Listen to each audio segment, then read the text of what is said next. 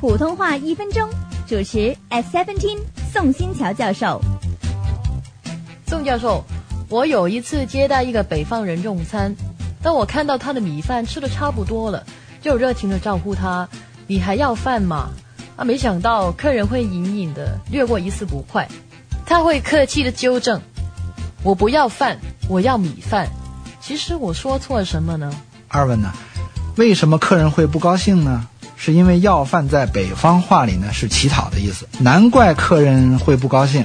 我们通常说普通话的时候，只要把要饭这个词儿的中间多加一个字，变成要米饭，说成您还要米饭吗？就不会发生误会，让人不高兴了。